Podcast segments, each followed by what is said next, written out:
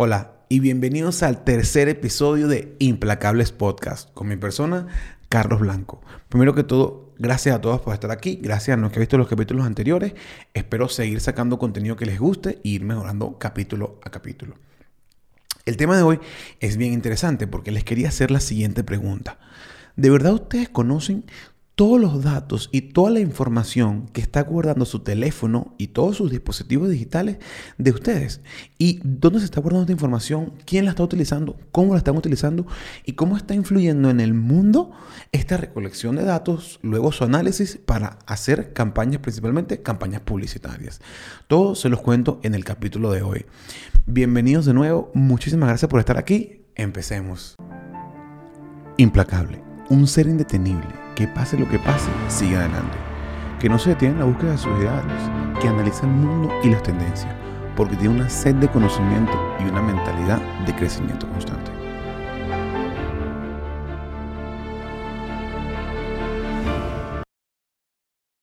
Hace un siglo, el producto más lucrativo del mundo era el petróleo, pero eso cambió, porque ahora vivimos en la época de los datos.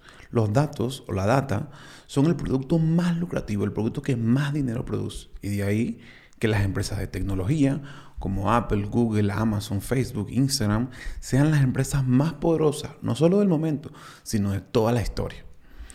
Pero, ¿qué son los datos? Los datos no son más que información histórica. Los datos son una manera estructurada de guardar análisis y resultados de ciertas situaciones así como todo lo que va pasando en la historia, en nuestras vidas, de una manera estructurada, de, en una base de datos, de manera matemática, ya sea con números o con, o con texto, de guardar la información de lo que va pasando. Pero, ¿por qué son tan importantes los datos? Porque la única manera de predecir el futuro, y lo pongo entre comillas porque no predices a ciencia cierta, pero la única manera de entender qué puede pasar en el futuro es estudiando el pasado es estudiando la historia. Entonces los datos son el registro de esta historia, de estos datos, y nos permiten predecir en cierto modo qué cosas van a pasar, cómo van a interactuar las personas, qué va a pasar en el mundo, cómo se va a mover el mercado de la bolsa, que, que el Bitcoin si va a subir, si va a bajar.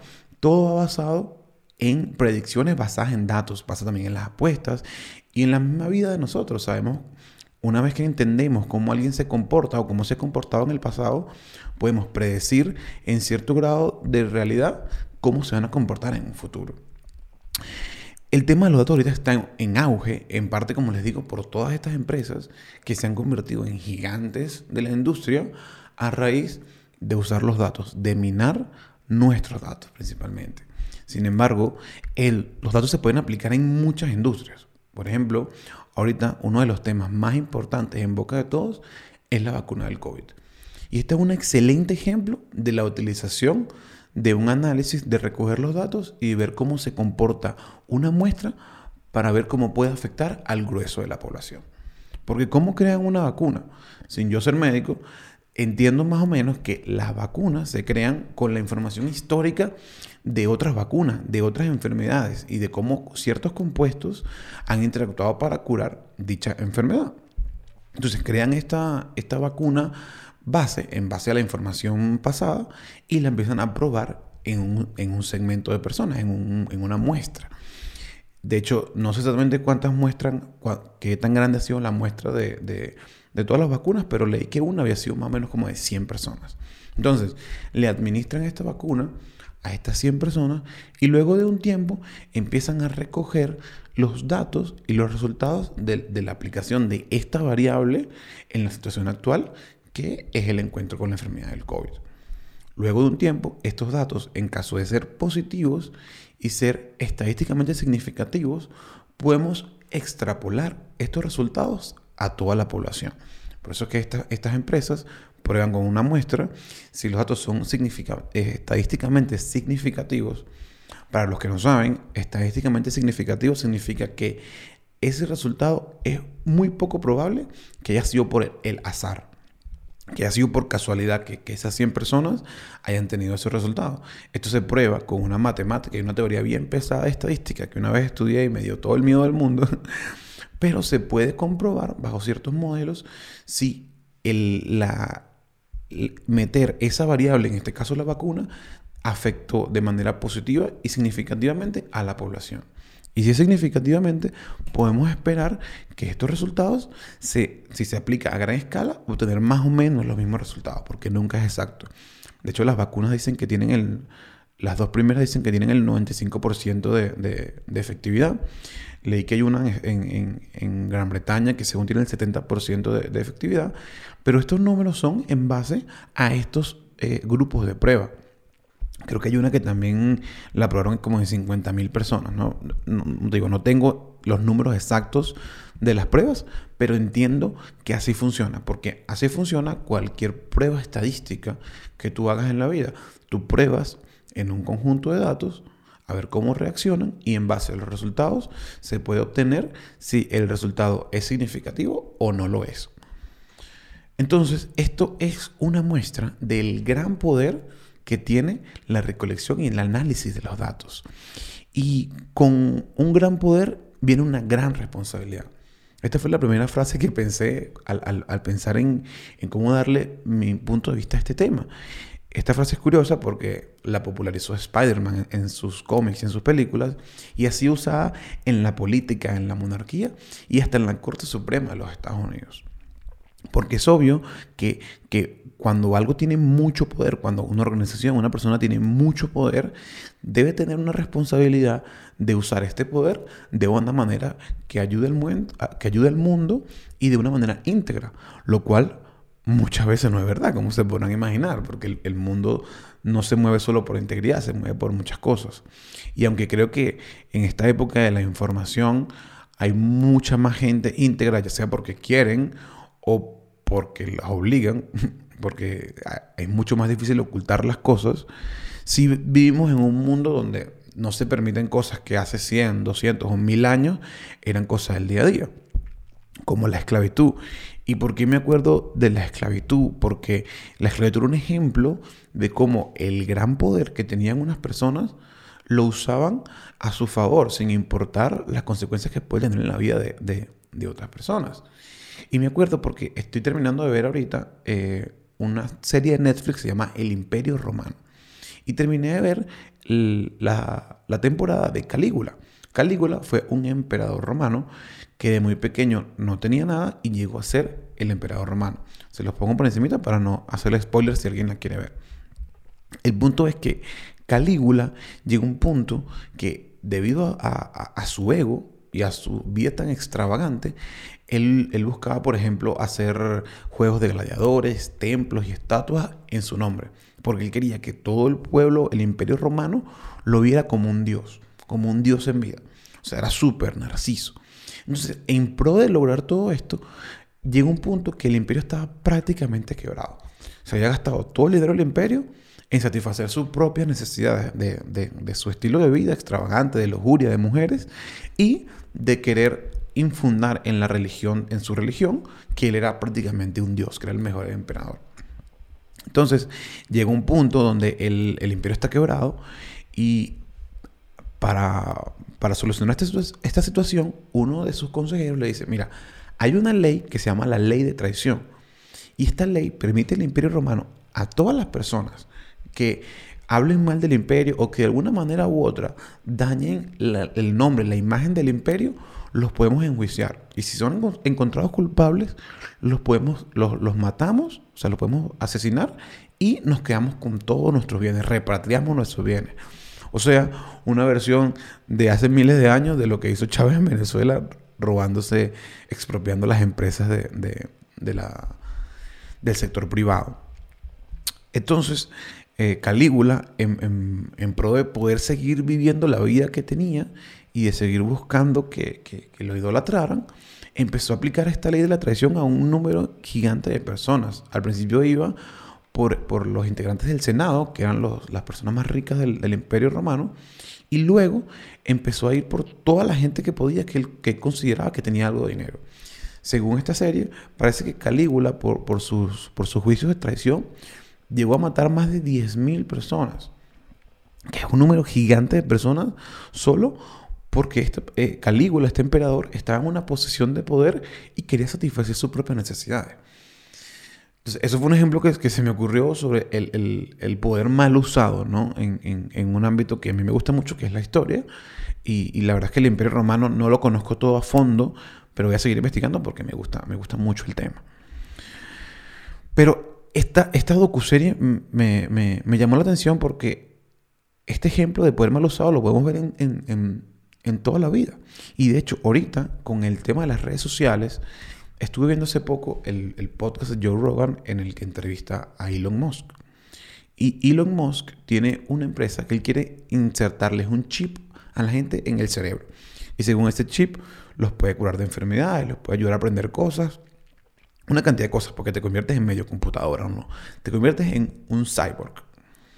Y Joe Rogan le pregunta, pero no estás preocupado de, las implicaciones que puede tener que las personas nos convertamos en cyborgs, más allá de ser ser humanos totalmente orgánicos. Dice, Elon Musk, el que, si no lo conocen, es el fundador de Tesla, de PayPal, de SpaceX, eh, y hace poco vi que se convirtió en la segunda persona más millonaria del mundo. No sé qué tanto dinero tiene, pero acaba de pasar a Bill Gates y está solamente detrás de, detrás de Jeff Bezos.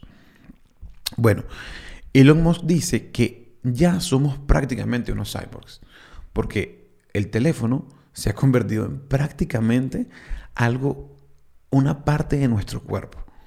Porque primero hacemos una gran cantidad de cosas ahí y si no lo tenemos con nosotros, tenemos una capacidad mucho menor de hacer cosas. Pero no solo eso, sino que nos sentimos como incompletos. Sentimos como que algo nos falta, como que hay algo que, que no está bien. Si lo dejamos en casa, es como que nos falta una extremidad. Eso me puso a pensar y dije, wow, de verdad, no estamos conectados con la tecnología a un nivel orgánico todavía, pero sin duda el teléfono es parte de nosotros y cuando no tienes un teléfono te sientes hasta mal, te sientes extraño. Entonces, el, el problema está que al conectarnos con la tecnología de esta manera, la tecnología pasa a tener poder, poder en nuestras vidas. Ya, déjame tomar un poquito de agua. Entonces, el, el celular tiene muchísimo poder en nuestras vidas. De hecho, si, lo analizamos, en el celular, por ejemplo, nos ubicamos y buscamos direcciones en el GPS. O sea que el celular sabe dónde estamos. En el celular hacemos las, compras, o, sea, pedimos comida, ya sea las compras o pedimos comida a domicilio, o sea que nos alimenta. Una de las cosas más, más, importantes en la evolución humana es la capacidad de alimentarte y tiene la capacidad de entender cómo nos comunicamos con, con nuestros familiares o con el mundo. Y por lo menos gente como yo y creo que mucha gente ya tiene un componente de trabajo involucrado con, con su teléfono o su computadora. O sea, maneja toda la información. Además, también podemos, aunque no trabajes, te puedes formar, puedes estudiar en, la, en, en, el teléfono. Entonces, imagínate, ubicación, alimento, comunicación, formación. Son muchas áreas en las que el teléfono está siendo parte de, de, de nuestras vidas y una herramienta súper útil. El problema es que no es una herramienta que es solo una herramienta. No es una herramienta que no, no está aprendiendo nada de nosotros, porque para, para, hacer esta herramienta mejor, en teoría, es así, así los venden, ¿no? Que para hacer esta herramienta mejor, y si lo hacen, están recolectando datos de prácticamente todo lo que hacemos. De prácticamente todo. Hay cosas que no pueden hacer. Por ejemplo, en teoría no pueden, eh, no pueden grabarnos que sé que mucha gente piensa que el teléfono los escucha, pero en teoría no puede. Y mm, quizás en algún momento lo han hecho, no lo sé, solamente lo sabrán ellos, porque al final eso es propiedad intelectual de las empresas. Pero sacando eso, que es otro tema, el, el, teléfono ya sin eso tiene muchísima información de nosotros. Sabe dónde estamos, sabe cómo nos movemos, sabe a qué hora nos movemos, sabe, sabe muchísima información de nosotros.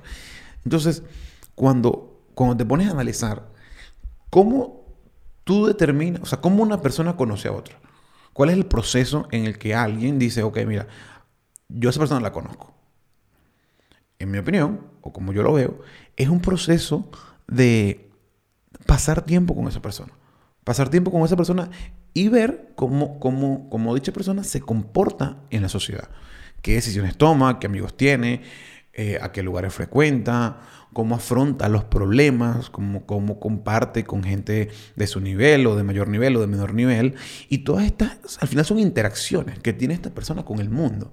Y en base a todas esas interacciones que tiene esa persona con el mundo y cómo, cómo reacciona, cómo sus sentimientos eh, le dan su manera de ser en ciertas, en ciertas situaciones, luego de pasar mucho tiempo con esta persona y recolectar todos los datos, podemos decir, ah, no, yo conozco a esta persona, porque te conozco hace 5, 10, hace 20 años desde que naciste. Y sé cuáles son tus valores y cuáles son tu manera de ver el mundo.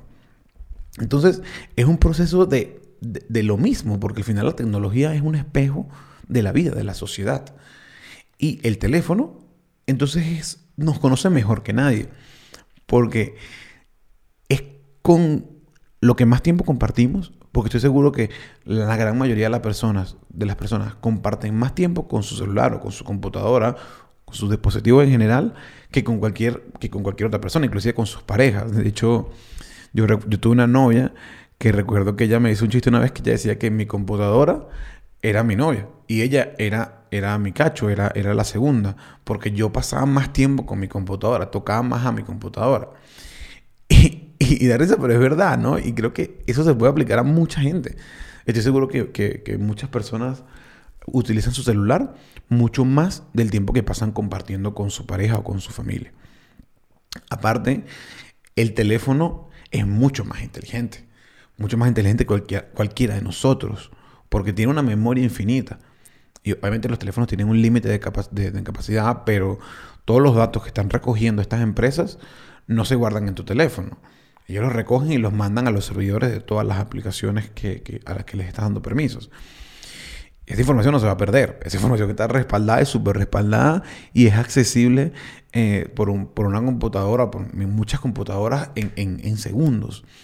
De hecho, el, hay una gráfica que no tengo, pero dice que el poder computacional, o sea, el poder de procesar datos, es una de las cosas que más ha avanzado en la historia. De hecho, si buscan la gráfica, voy a ver si la consigo, la pongo en, en los links de YouTube. Si buscan la gráfica, hay un pico como de, los años 90, 2000, no me acuerdo exactamente el año, pero es un pico increíble, o sea, es prácticamente una línea vertical de cómo el poder de computación se ha aumentado en los últimos 20, 30 años, en relación a que si tú comparas otras industrias, como por ejemplo la industria de, los, automóviles, de los carros, la industria de, la comida, no ha evolucionado ni de cerca tan exponencialmente como la industria de la computación, porque los teléfonos al final son computadoras.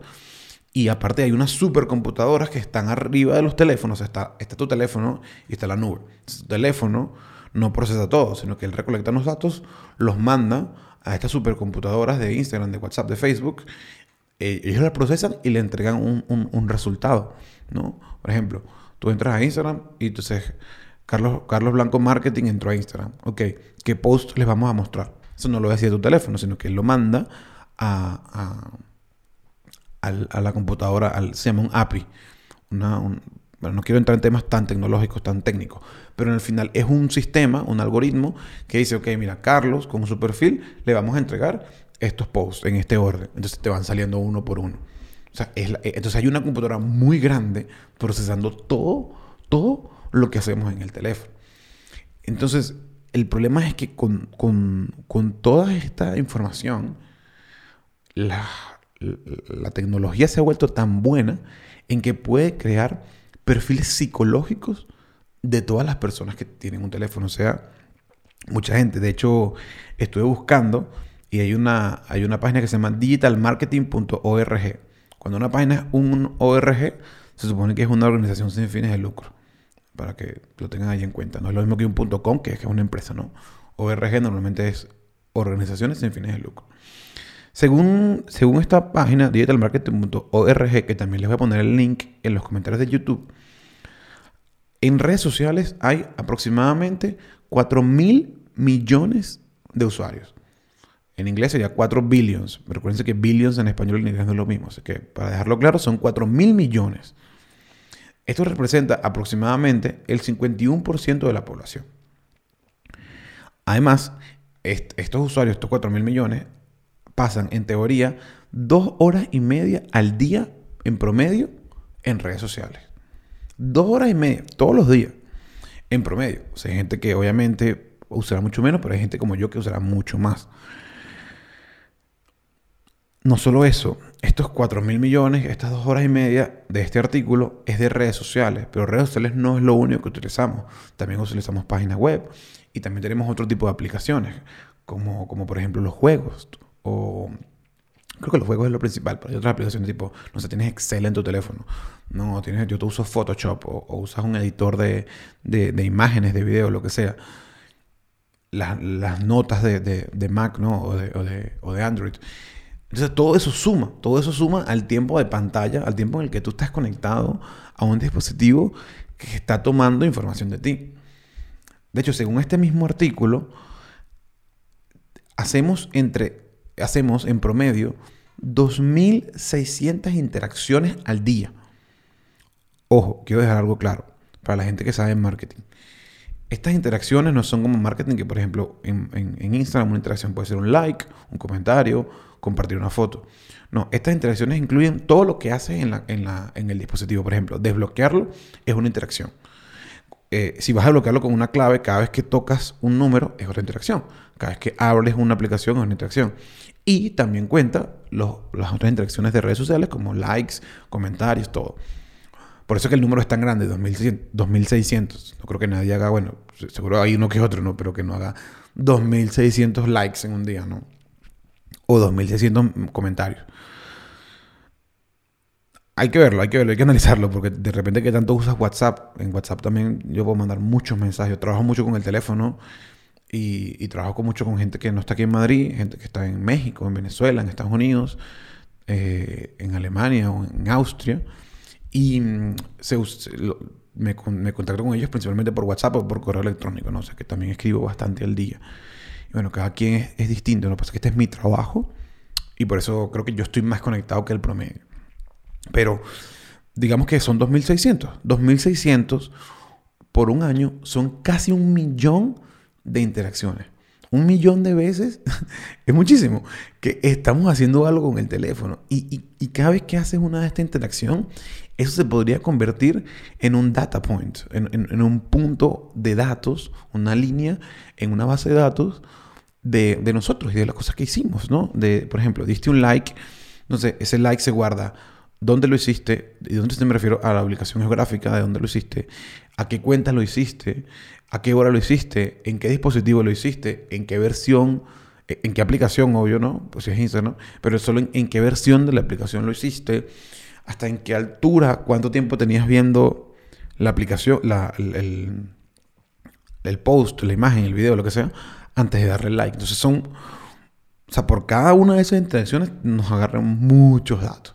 Entonces imagínate, si tienen un millón de opciones, que un millón es muchísimo, que, de ese millón agarren solamente un 1%, ya tienen, y cada año, ya tienen muchísimos datos de nosotros. Y, este es un experimento social, las redes sociales son un experimento que tiene muchos años, no, no me sé los años exactamente en que, en que nació cada red social, pero estamos claros que, hay muchas que tienen más de 10, 20 años, ¿no? Sobre todo Facebook, ¿no? Que fue la que, rompió el hielo. No fue la primera, pero fue la que, la que, la que creció más, la que supo, supo utilizarlo mejor, ¿no? Entonces, bueno, eh, está claro que, que, las redes sociales y, y, todas estas empresas, nuestro teléfono, nos conoce casi que mucho mejor que cualquier persona con la que, en la que, con la que compartimos día a día. Ay, un segundo, estoy tomando agua otra vez. Entonces, ¿en qué influye? ¿En qué influye que nos conozcas también? Conocimiento es poder, gran poder, gran responsabilidad, como venimos hablando. Y les quiero echar un cuento. En el 2018, el New York Times y The Guardian, que son dos, dos periódicos estadounidenses, hablaron sobre una de las fugas de datos más importantes, debe ser la fuga de datos más importante de toda la historia. Una fuga de datos de Facebook, en la que según ellos se habían robado un tercero al menos 50 millones, los datos de 50 millones de usuarios.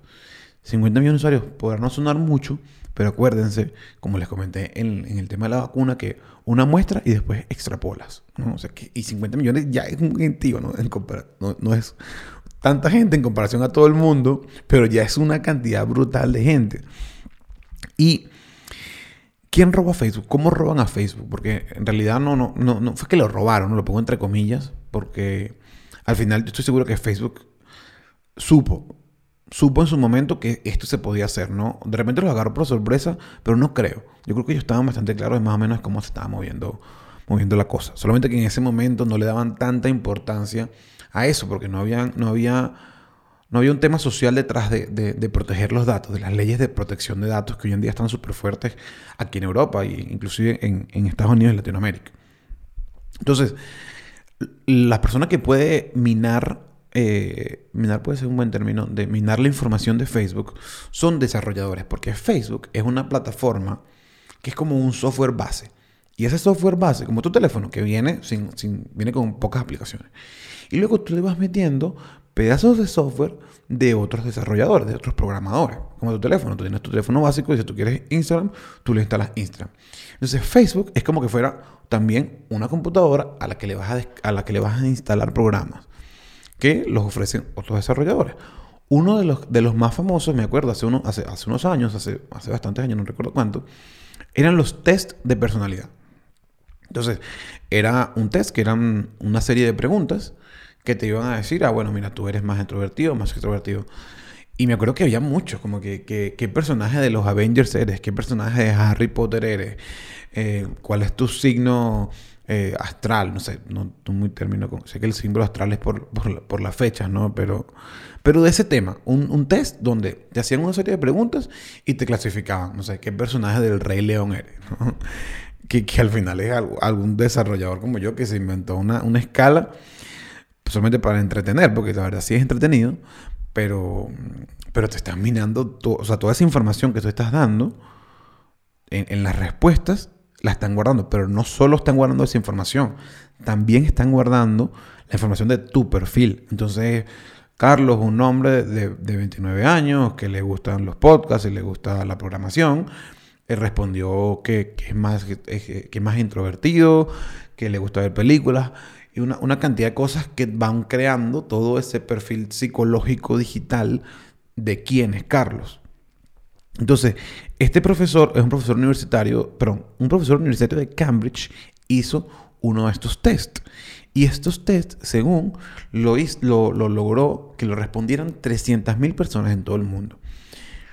Lo más interesante de este test, y la verdad que, eh, que el tipo era una, una, mente maestra diabólica, es que cuando tú aceptabas el test, en los términos y condiciones que nadie lee, porque vamos a estar conscientes que nadie lee esa vaina, habrá un porcentaje mínimo de la población que se habrá leído uno, aparte son unos textos casi inentendibles. Decía que ellos te iban a tomar la información del test, pero no solo eso, iban a tomar toda tu información, tanto pública como privada, como tu correo, tu edad, tu dirección, los likes que has hecho, el, el, feed, o sea, todo, todo la historial de post que estás viendo, pero no solo de ti, inclusive de tus amigos. Entonces, si alguien que era tu amigo descargó la aplicación, tú sin haber aceptado los términos y condiciones, te están robando también toda tu información. Y ahí es donde estaba el problema. Por eso es que es tan poco ético. Porque la persona que aceptó, bueno, ya aceptó. Y si tú aceptas que te roben, bueno, te robaron, ¿no? Pero también estaba atacando una cantidad de personas que no tenían ni idea de lo que estaba pasando.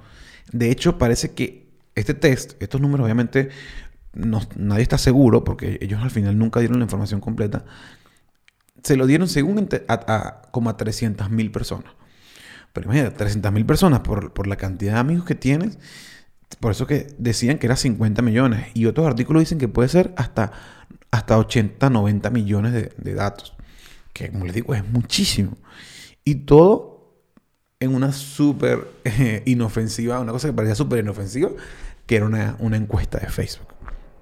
Entonces, sentamos el primer problema de, estos datos es que fueron robados, tomados de manera medianamente ilícita, ¿no?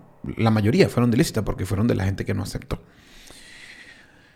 Entonces, este profesor se llamaba Alexander Kogan, no sé cómo se pronuncia, pero, pero por ahí va el nombre, ¿no? Igual pueden averiguar el, profesor que le vendió, eh, que, que, minó a, a Facebook. Entonces, este profesor Kogan agarra y le vende estos datos a una empresa que se llama Cambridge Analytica.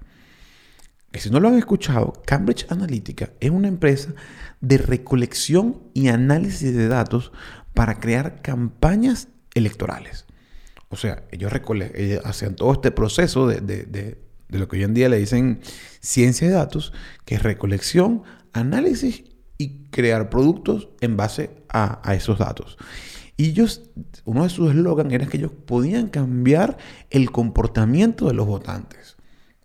Entonces imagínate, es algo, algo bien pesado, porque, porque está claro que las elecciones rigen muchísimas de las cosas que pasan en el mundo. Muchísimas de las leyes, obviamente los, presidentes no tienen todo el poder, pero elecciones las puedes aplicar en no solo en presidente, sino en el Senado y en cualquier puesto del gobierno. Y esta empresa está dedicada a usar estos datos para cambiar el comportamiento de los seres humanos. Y a ver, esto es lo que hace el marketing. Al final el marketing incita comportamientos. Yo le hago marketing a, Apple, le hace marketing a los iPhone en, pro de crear una imagen de la marca, como hablamos en el primer capítulo, para, para incitar a que tú compres el producto. Y está bien.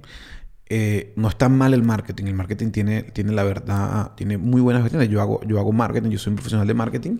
Y, como te digo, hay marketing bueno y hay marketing, no digamos bueno, digamos hay marketing íntegro y hay marketing que es claramente no íntegro. Entonces, este marketing, la primera parte que es tomar datos sin el consentimiento de la gente, es el primer, la primer, el primer strike, la primera falla de Cambridge Analytica. ¿No?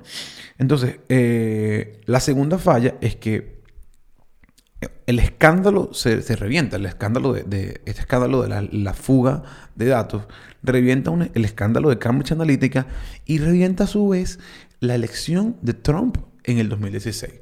Y aquí nos vamos a meter un poquito en política, que no tenía muchas ganas, pero bueno, este, la, política, las redes, sociales y el Internet influye mucho en, las decisiones de política del mundo, porque al final es, información, ¿no? Eso es lo que, lo que hace la tecnología.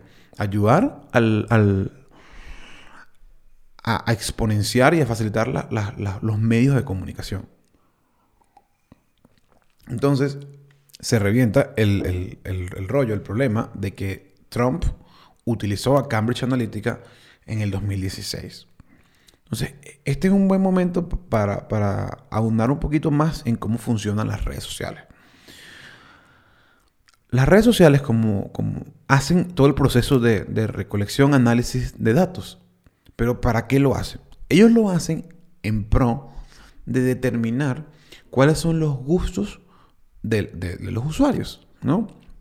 Entonces, ellos están recolectando toda la información de todo lo que tú haces dentro de la red social, likes, comentarios, shares, lo que sea, tus amigos, tu, ubicación, todo, pero con el plan de de dos cosas, ¿no? De, el primero, de, de ponerte el contenido que a ti te gusta.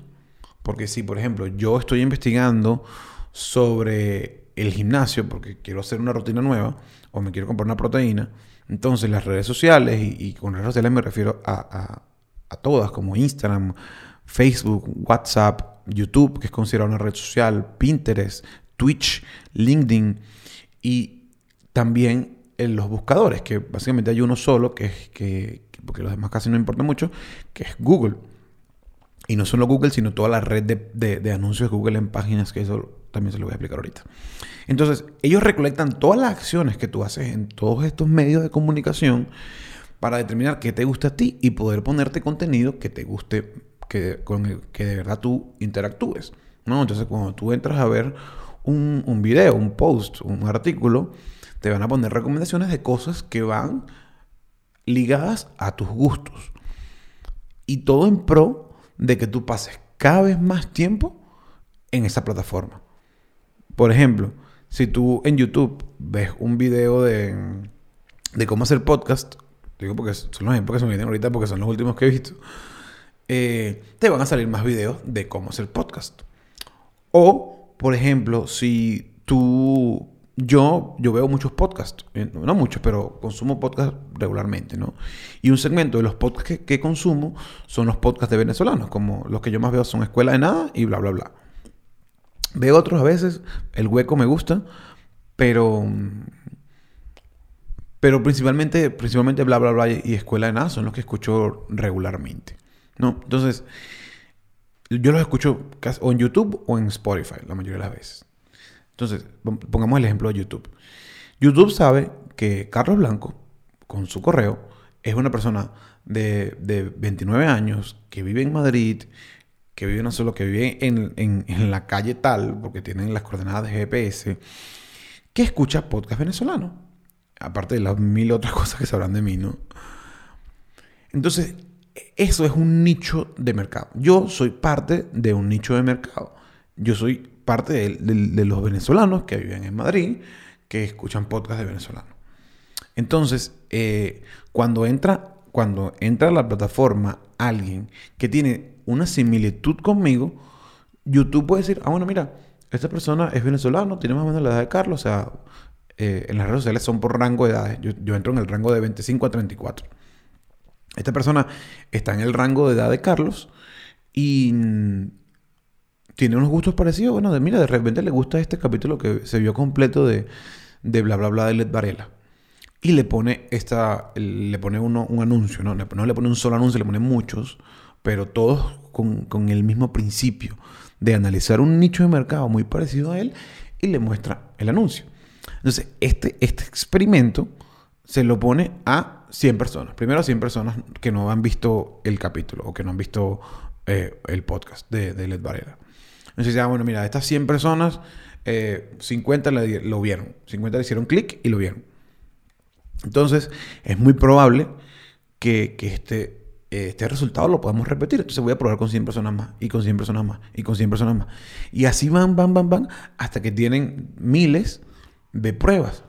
Y ya pueden sentar que su hipótesis de que los, venezolanos de, mi rango de edad le gustan este tipo de podcasts, le pueden decir, mira, esta hipótesis es cierta a tal grado de, porcentaje. Así como la vacuna, el 95% de, de las personas van a tener inmunidad, el X% de venezolanos dentro de este nicho le va a gustar este podcast. Y este proceso lo hacen con todo el contenido con todo el contenido. O sea, son millones y millones y millones de pruebas. Alimentando un algoritmo y este algoritmo se va, se va actualizando siempre con estos datos, porque a medida que hacen más pruebas, tienes más datos y tienes más exactitud. Y pueden ir probando todo el contenido hasta entender cuáles son para cada persona exactamente qué contenido le va a gustar, qué contenido le va a hacer, mm, hay más porcentaje que le dé clic te ponen un listado de, no sé, no me acuerdo cuántos, cuántos, déjame meter un momento con YouTube, a ver cuántos son. Pero, no, mentira, mucho tiempo. Pero te ponen, ponte 20, 20, 20 thumbnails, 20 imágenes que son el preview, el, el, el, intro, la imagen de portada del, del video. Y ellos saben que entre todas esos 20, más o menos tienen el porcentaje de que tú des like, de que tú des click, ¿no? Y que sigas consumiendo contenido. Y sigas y sigas y sigas y sigas consumiendo contenido. Porque mientras tú más tiempo pasas en la plataforma, ellos tienen más posibilidad de, vender anuncios, que es el segundo, la segunda, el segundo objetivo de los datos. El primero es que tú pases más tiempo para poder mostrarte más anuncios. Pero ¿qué anuncios te voy a mostrar? O sea, te voy a mostrar los anuncios que, de acuerdo a tu perfil psicológico, hacen más sentido con lo que tú quieras. Ah, mira, Carlos está escuchando porque me ha pasado, un podcast de, o, o está viendo un video de cuáles son los, la mejor computadora para programadores. Ah, entonces yo le voy a poner anuncios de la gente que vende computadoras. Está bueno, ¿no? O sea, es increíble, es una tecnología increíble, sin duda. Porque si tú ves un video de, no, el iPhone 11 contra el iPhone 12, y de una, ahí te pongo en un ladito, compra tu iPhone 12 o compra tu iPhone 11, porque te voy a poner todas las opciones, ¿no? El video solamente para comparar está muy fácil para ti adquirir lo que tú quieres, que al final lo que tú estás buscando es decidirte entre, entre un teléfono u otro. Y esto pasa con cualquier cosa. Claro, esto es un caso súper obvio, pero no siempre eres tú solo. Porque, así como les digo que recolectan los datos y hacen todas estas pruebas, esas pruebas se llaman A-B test.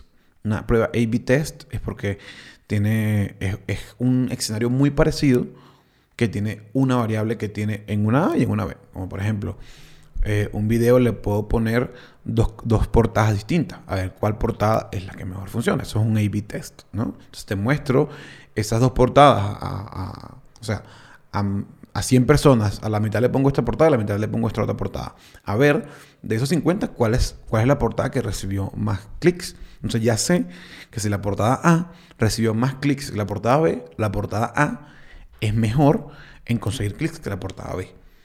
Y esto es una súper simplificación de, de, cómo funcionan las redes sociales, ¿no? Pero entonces las redes sociales están buscando, uno, que te hagas adicto y dos, mostrarte cosas que hagan clic contigo, que hagan sentido con tu personalidad y con tu manera de ser. Entonces volvamos al tema de Trump. Trump agarra estos 50 millones de datos y los analiza para descubrir cuáles son las personas que, que son más vulnerables, que son más crédulos y tienen la capacidad, o sea, están más como en el, en el borde de entre un candidato y otro. No están tan seguros. Habrá gente que consumirá contenido muy demócrata o contenido muy republicano y ellos saben que esos lo más probable es que no los puedan convencer.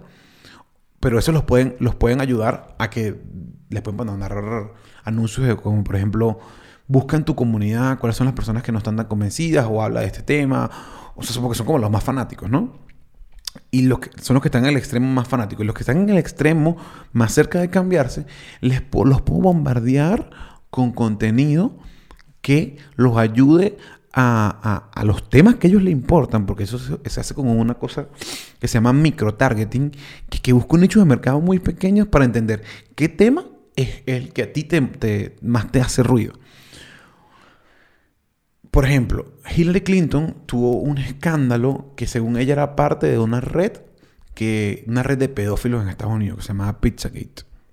Y esta red lo que hacía era proporcionar menores a, los más millonarios y poderosos de los Estados Unidos. Entonces, si tú eres una persona que ha visto muchos anuncios de Pizzagate, significa que, que que estás ahí como que medio odiando a Hillary porque estás investigando, antes yo te bombardeo con anuncios de Hillary es mala, Hillary es corrupta, Hillary es lo que sea, bla, bla, bla. No. Entonces, este es el, es, el, es el segundo problema de la campaña de Trump. El segundo problema de que, porque no es íntegra, porque primero, usas datos que son que fueron tomados de forma ilícita y segundo, en vez de construir en tu imagen, lo que buscas es destruir la imagen del otro candidato. Y parece que Cambridge Analytica, que era la empresa que hacía estas campañas, estaba muy ligada a hacer este tipo de campañas publicitarias destructivas, según hasta en 100 países. En 100 países, que también voy a buscar la lista, voy a ver si las dejo, se las dejo en YouTube. Pero, claro, porque no son solo eh, presidentes. De hecho, se supone que Cambridge Analytica, una de las primeras que hizo fue la de Ted Cruz en Estados Unidos. Y, no recuerdo ahorita los otros países, pero en, elecciones de cualquier tipo, en votaciones de cualquier tipo. Ah, me acordé. De hecho, por lo menos en, el Brexit parece que también fueron, eh, fueron importantes en la campaña del Brexit. Había una página que se llama leave.eu. Es como que vete punto de la Unión Europea. ¿No? Entonces, Trump hace esta campaña con, con datos ilícitos y de manera destructiva. ¿Y cómo hace esta campaña? Lo que les quiero explicar rapidito. Tú a Facebook en Facebook todos tenemos la capacidad de, usar sus herramientas de segmentación, porque es una herramienta pública. Tú, te creas una página de, Facebook o, del, Facebook normal, hay una parte que se llama Facebook Business, que son herramientas como más para negocios, y mm, te permite usar la segmentación de, códigos postales, de intereses, de edades, del sexo, de, una, de una cantidad de cosas, ¿no? Entonces, pero una que hace Facebook es que yo le puedo decir a Facebook, mira, yo recogí en mi, en mi, página web un, una lista de una cosa que se llama leads en marketing, una lista de contactos. Entonces yo tengo una lista de, de 100 personas, 1000 personas que yo quiero conseguir personas con las características muy parecidas a esto. Entonces Facebook agarra esta lista de contactos, las mete en su base de datos, las coteja con la información que tiene de estas personas que muy probablemente estén en Facebook, y sobre todo si es que Trump, que se les robó de Facebook, ya saben que están en Facebook, y Facebook consigue unos nichos de mercado, muchísimos nichos de mercado que tienen similitudes con los nichos de mercado que tú le estás proporcionando con tu lista de correos.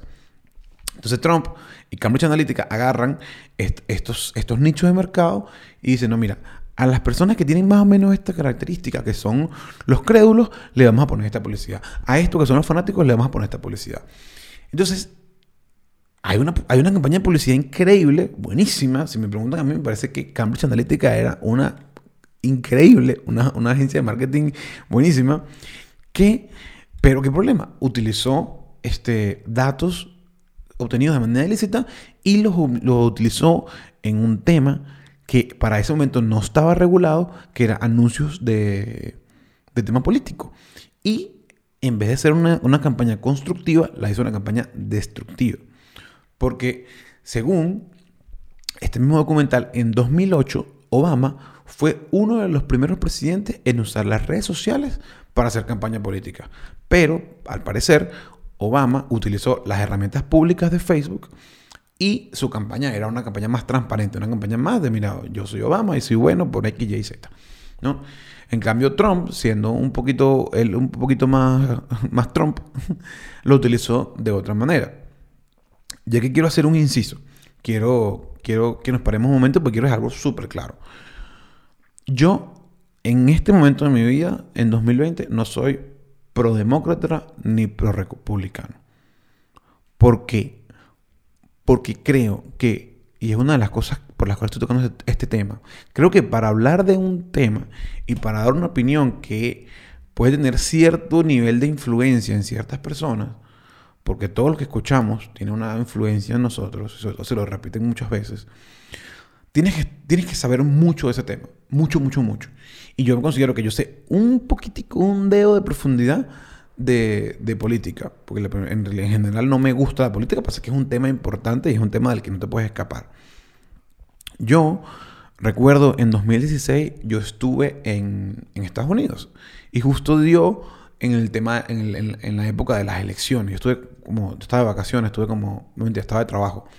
Estuve como tres semanas y en esas tres semanas fueron como, las elecciones cayeron como en todo el medio, ¿no? Y recuerdo que, que, las noticias y todo el ambiente y la gente en la calle, cuando hablaban de política, era como que es imposible que Trump gane. Es imposible que Trump gane. Porque, ¿qué pasa? Trump es un showman. Trump es una persona pública que venía haciendo carrera de ser famoso. Y de ser famoso por, por ser famoso, no ser famoso por sus opiniones. ¿no? Y por ejemplo, yo era muy fanático del aprendiz. Que el aprendiz, para los que no conocen, en inglés de Apprentice, era un, show de reality, lo pongo también entre comillas, porque el reality ya yo creo que, que es más mentirality que reality. este, el Trump agarraba y, y, metía a, no me acuerdo cuántos eran, pero ponte 20 gerentes de empresas pequeñas relativamente exitosas. Los dividía en dos grupos y les iba poniendo semana a semana proyectos. Me acuerdo ahorita uno que era un, stand de café en un centro comercial o en una plaza. Y el que vendiera más café era el ganador, se ganaba un premio. Y los perdedores eh, iban a, una sala de conferencias donde Trump votaba a uno. Y entonces así se iba eliminando la competencia, ¿no? Entonces cada, semana iban sacando a uno, ¿no? Y está la frase súper famosa esa de You're fired, estás despedido en, el, en, la mesa y en el salón donde, donde él los despedía, que la verdad a mí me parecía súper entretenido. Me encantaba, de hecho, la, la, la, musiquita al principio que decía algo así como que Money, money, money, money, money. No sé si, eso les recuerda un poquito, ¿no? Pero Trump, en, en, en mi opinión, como persona, era una persona súper repugnante. De hecho, recuerdo ver un video que, que, fue el que más me alarmó, que, que Trump estaba hablando con alguien, creo que en un autobús, y le dice que los famosos pueden agarrar a las mujeres por sus genitales sin problemas, sin preguntarles, sin conocerlas, sin nada. Y dice, no, tú la agarras, tú, la agarras por ahí y no te van a decir nada, te van a dejar porque tú eres famoso, así que haz lo que te dé la gana. Y doctor, eso fue súper escandaloso, fue como que, ¿what? que esta persona que tiene estos ideales, ¿no? De hacer dinero, que pasó, se había declarado en bancarrota como tres veces, que hablaba de agarrarle, agarrarle todas las mujeres sin decirles nada, se convirtiera en presidente, para mí en ese momento era, era una cosa totalmente ilógica, ¿no? Pero la realidad es que, aunque él sea muy mala persona, no quiere decir que sea mal presidente, ni que tome malas decisiones. Aunque sea un narciso y, sea medio ególatra el tipo, porque la verdad es que estoy casi seguro que sí lo es. Em, no quiere decir que eso sea un mal presidente. El problema es que las elecciones son un concurso de popularidad. Y una persona así, en teoría, no debería ser popular. Pasa que obviamente queda claro que en Estados Unidos hay muchísima gente radical. Y no solo eso, yo creo que Trump utilizó mucho lo negativo que dejó Obama, porque a eso iba. Obama tampoco es que es un, pan de Dios, como decimos en Venezuela, no es ninguna joyita. Porque Obama, una de las cosas que sé que hizo peor fue tratar el tema de los migrantes. De hecho, había una ley en, Estados Unidos que se llama la ley de pies secos, pies mojados, que decía que cuando un cubano llega de, Cuba a, Estados Unidos, que se iban en estos barquitos, se arriesgaban, una vaina toda, toda atroz, y llegaban y pisaban suelo, suelo estadounidense, al año ya ellos eran ciudadanos de los Estados Unidos, ya tenían su nacionalidad. Y esto era brutal para ellos porque Estados Unidos es uno de los países con políticas migratorias más fuertes del mundo. Entonces, que existiera esta, esta, esta vía para los cubanos que venían de una, de, una realidad horrible, era increíble. Y Obama quitó esta vaina. Obama quitó la posibilidad a los cubanos. O sea, que Obama tampoco era ningún pan de Dios. Y Obama, recuerdo analizar que Obama estuvo ocho años en el poder y nunca hizo, ahí lo, veo desde un punto de vista más egoísta, Obama nunca hizo nada por los venezolanos, nada. En ocho años que, que, estos locos se dedicaron a destruir el país, él no hizo nada, absolutamente nada. Y Trump, mal que bien, por lo menos se las ha pintado claras. Entonces, bueno, eso lo digo pues, en plan de que, de, que entiendan mi posición, de que no quiero, yo puedo hablar de, de temas que, que, que, son historia y que están documentados, pero yo no sé, no sé si, si, si era mejor que ganara Trump o que ganara Biden, no tengo ni idea. A eso se los dejo a ustedes, investiguen si quieren tener una opinión y antes de hablar con otra persona, eso, traten de investigar y, y, estén muy claros en lo que están comunicando. Por eso les digo que lo que, estoy, lo que yo estoy comunicando es mi percepción y las noticias e historias que yo he escuchado, más que dar una opinión política. Pero lo que sí es claro es que Trump hizo una campaña súper, súper, súper, súper negativa de Hillary y nada íntegra. Entonces, esto demuestra el poder que tienen las redes sociales en la vida, porque obviamente el, no creo que, con esta campaña hayan convencido a, un número, no creo que ni a 10% de la población. Seguro fue un porcentaje mucho menor. Pero, como vemos en la, campaña de, Trump-Biden, unos miles de votos pueden decidir toda la elección. Porque si no saben cómo funciona el colegio electoral en Estados Unidos, es por estados. Y cada estado tiene una elección interna. El que tenga más votos en ese estado, le das una cantidad de puntos al, candidato.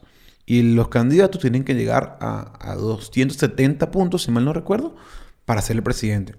Pero no es que se suman los votos de todo el país. Se suman los votos es por estado. Y cada estado le da una, cantidad de votos al, al, presidente, que según estoy investigando es en base a la población que tenga. Mientras más población, da más votos. Pero lo dice por encimita. La verdad que habría que investigar de verdad bien cómo llegaron a, ese sistema distinto. Y por eso es que hablan de una cosa que se llama el voto popular, que el voto popular es eh, la, el, como hacemos en nuestros países, como en Venezuela, que el que tiene más votos.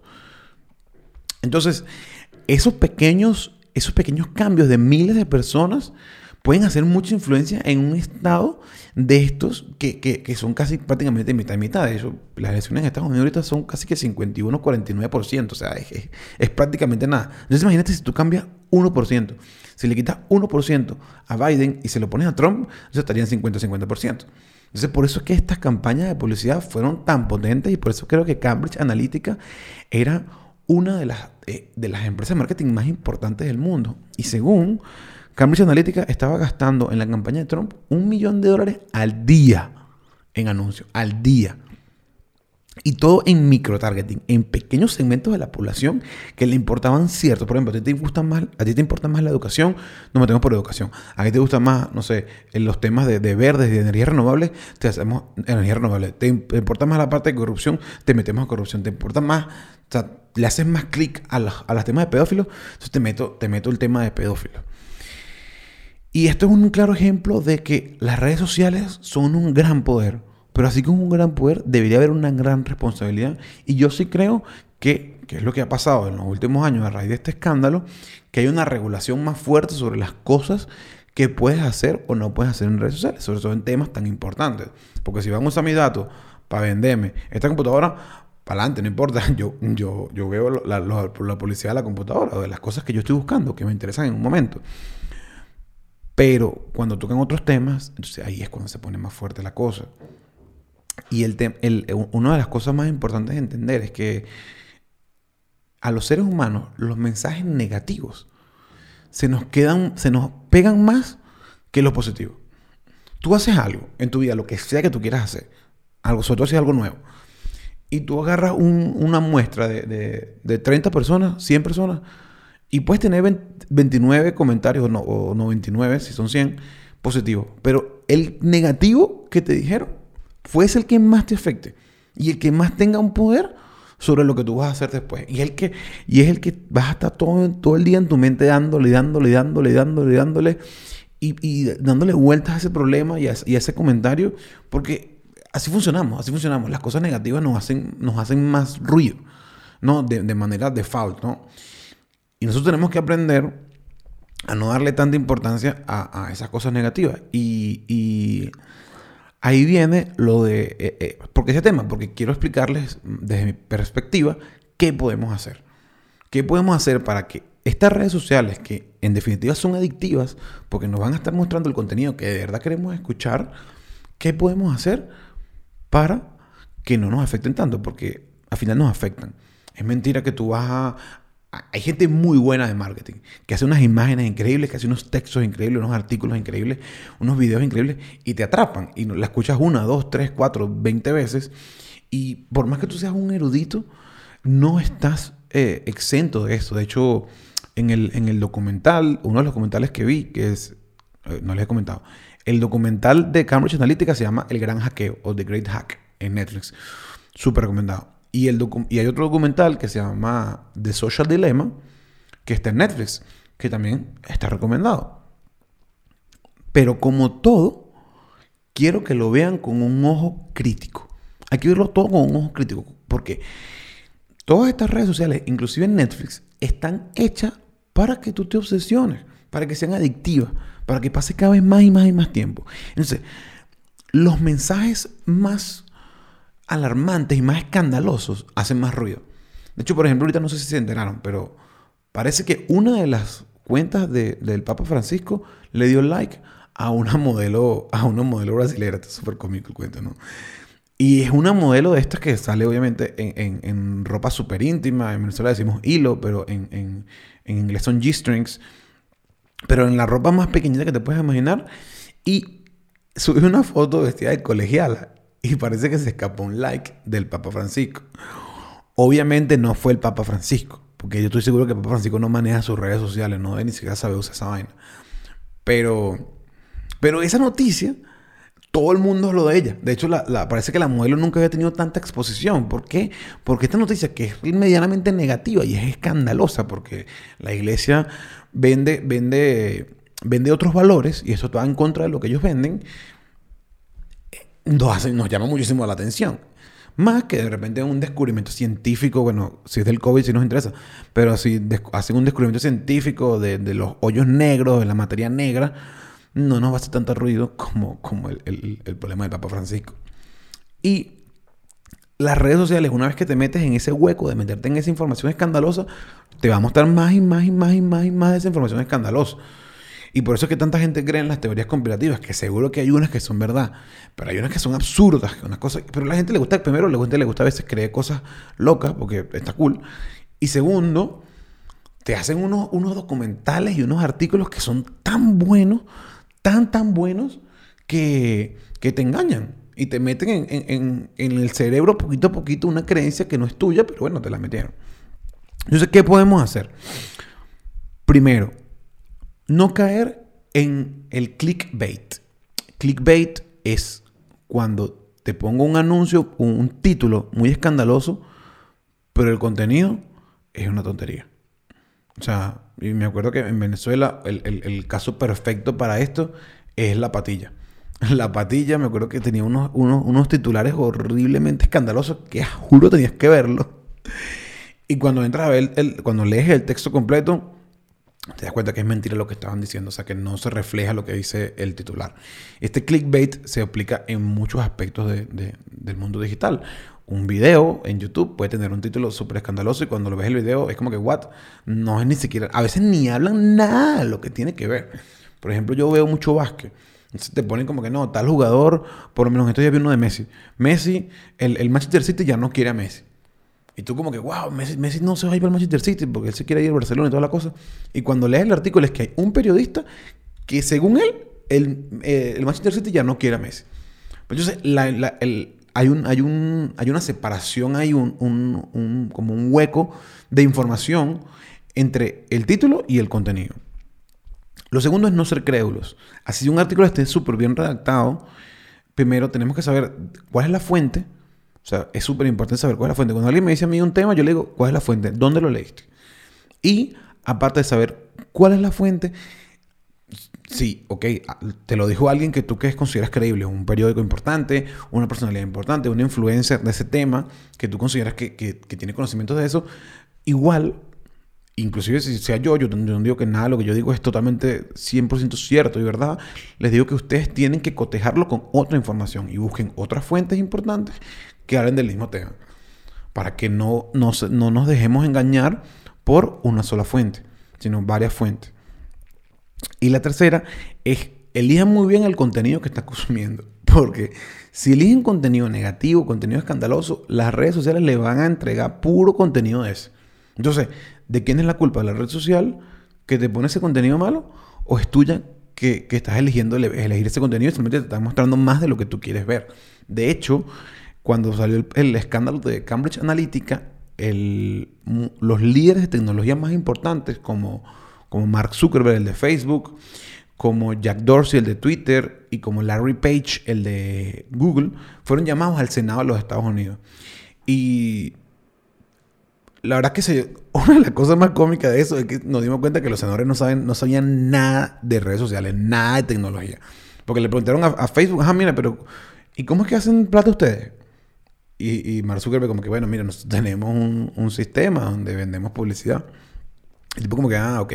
Pero bueno, para no alargarme en ese tema, porque yo tengo como una hora hablando, el, uno de los senadores le dijo a los otros senadores, es que si tú estás viendo contenido negativo es porque es muy en parte porque tú lo estás buscando. Entonces tú estás buscando este contenido escandaloso y negativo y la red social te dice, ah, bueno, pero vamos, si es por aquí, yo te voy a seguir mostrando todo ese contenido y toda esa misma, esa misma temática. Entonces, para resumir, no caigan en clickbait. Si, leen un, si ven un, un texto, un título escandaloso, lean el artículo completo. Segundo, no sean crédulos busquen fuentes importantes y cotejen esa, esa fuente con otra fuente. Y de último, le hace contenido bueno, le hace contenido, no contenido que, que, nos, que nos embasure la mente. Porque al final, mi idea con este tema es que, que, la gente común, nosotros, que no somos presidentes ni somos jefes de tecnología importantísimos, entendamos cómo funciona y cómo podemos nosotros mismos protegernos y a nuestros conocidos de contenido que va a ser una influencia negativa en sus vidas. Y bueno, eso es todo por el tema de hoy. La verdad es que me alargué mucho más de lo que creía. Este tema ya lo había grabado una vez antes de esto, pero, pero no me gustó, no me gustó cómo quedó. Y creo que me faltó un poquito de estructura, lo hice como que más al aire, más yo hablando nada más. Y, y puede ser difícil estructurar.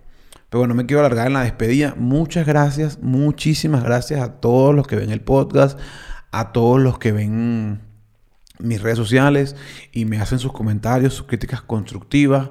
Les repito, si me quieren ayudar, la mejor manera de ayudarme es seguirme en redes sociales, eh, darle like y, darle salvar a, mi, a mis publicaciones y seguirme en Spotify, si lo están viendo en Spotify, suscribirse en YouTube, si están viéndolo en YouTube y dejarme comentarios en YouTube. La verdad que lo agradezco mucho. Todas las interacciones que hagan, que lo compartan con sus amigos, me ayuda muchísimo. Gracias de nuevo a todos. Espero que les haya servido algo. Bueno, si tienen algún más comentario sobre el tema, preguntas o, quieren refutarme alguna información, podemos seguirlo hablando. Coméntenmelo en mis redes sociales o en, o en YouTube. Y lo estamos viendo. Muchas gracias a todos. Hasta la próxima.